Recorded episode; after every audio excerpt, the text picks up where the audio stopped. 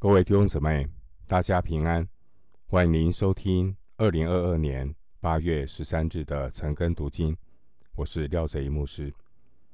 今天经文查考的内容是《创世纪》第七章一到十二节。《创世纪》第七章一到十二节内容是挪亚进方舟前的准备。首先，我们来看《创世纪》第七章一到五节。耶和华对挪亚说：“你和你的全家都要进入方舟，因为在这世代中，我见你在我面前是义人。凡洁净的畜类，你要带七公七母；不洁净的畜类，你要带一公一母。”空中的飞鸟也要带七公七母，可以留种，活在全地上。因为再过七天，我要降雨在地上四十昼夜，把我所造的各种活物都从地上除灭。挪亚就遵着耶和华所吩咐的行了。一到五节。上帝命令挪亚和动物进入方舟，并说明七天之后就要用洪水毁灭全地。经文第一节提到挪亚全家进入方舟，进入这个动词在圣经中这里是第一次的出现，表达了来自神。救赎恩典的邀请，方舟预表基督，进入方舟预表在基督里。挪亚一家八口预表历世历代所有蒙神救赎的人。参考彼得前书三章二十到二十一节。经文第二节说：凡洁净的畜类。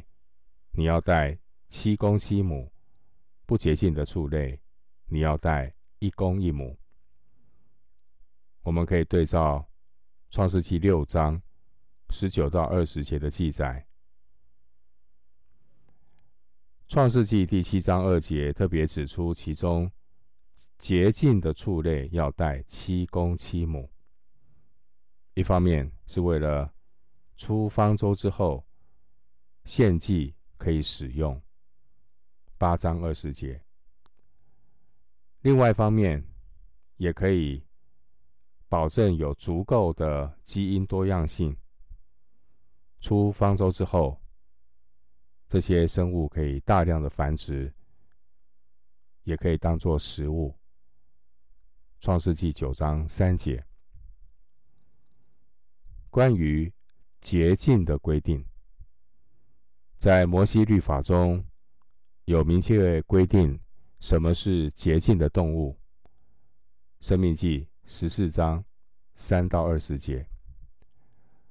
然而，洁净的观念早在大洪水之前就有了，只是到了摩西的时代，神透过摩西正式的明文立法。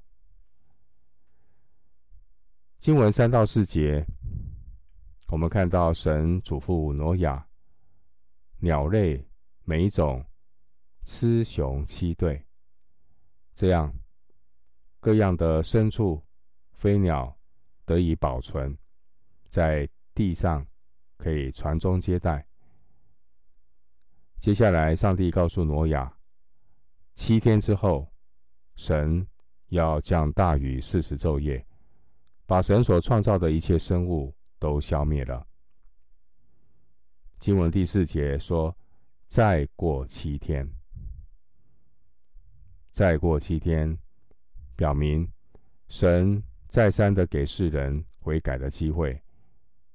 但挪亚时代的人，他们终究不肯悔改。今天我们进入末后的世代。”关于圣经预言到末日的大灾难。圣经的话也是再三的警告我们，但很可惜，许多人都是充耳不闻，不愿意悔改，就如同挪亚当时候的人。经文第五节，挪亚就遵着耶和华的吩咐行了。这句话表明。挪亚的信心是真实的。一个人口口声声说他是信主的，但是呢，他听到神的话却不肯遵行，表明他的得救只是自欺欺人。因为没有行为的信心是死的。雅各书二章二十节。回到经文，《创世纪》第七章六到十二节。当洪水泛滥在地上的时候，挪亚整六百岁。挪亚就同他的妻和儿子儿妇都进入方舟，躲避洪水。洁净的畜类和不洁净的畜类、飞鸟，并地上一切的昆虫，都是一对一对的。有公有母，到挪亚那里进入方舟，正如神所吩咐挪亚的。过了那七天，洪水泛滥在地上。当挪亚六百岁，二月十七日那一天，大渊的泉源都裂开了，天上的窗户也敞开了，四十昼夜降大雨在地上。六到十二节，我们看到挪亚全家遵照神的吩咐，带着各样的活物进入方舟，然后大洪水开始泛滥在地上。经文第六节说，当洪水泛滥在地上的时候，挪亚整六百岁。第六节这节经文。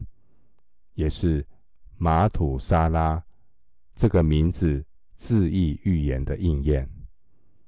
马土沙拉意思是，当他死的时候，会有大事情发生。这个大事就是洪水。而就在今天这个经文，我们看到神说的话都应验了。经文第七节说。挪亚就同他的妻和儿子儿妇都进入方舟，躲避洪水。挪亚全家如果没有进入方舟，是无法躲避洪水的。今天，上帝也为世人预备了基督耶稣，成为救恩的方舟。但是，如果人不接受基督耶稣进入方舟，就不能够有份于这白白的救恩。